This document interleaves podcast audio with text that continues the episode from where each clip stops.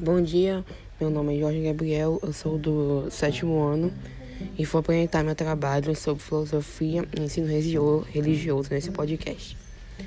Primeiramente, o conhecimento e o ato de conhecer coisas novas ou aprender mais sobre outra coisa. Ele também inclui descrições, hipóteses, conceitos, teorias, princípios e procedimentos.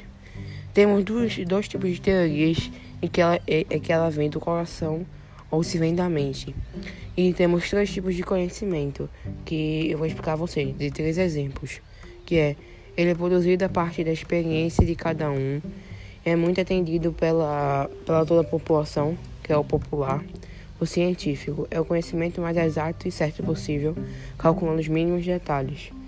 Filosófico, ele é baseado em reflexões, conceitos e ideias.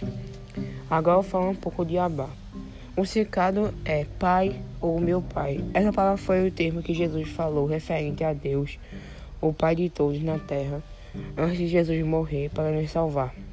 Descreve o Evangelho de São Marcos 14,36 e disse: Abá, Pai, todas as coisas te são possíveis, afaste de mim esta cálice. Não, não seja, porém, o que, eu, o que queres, o que eu quero, mas o que te queres.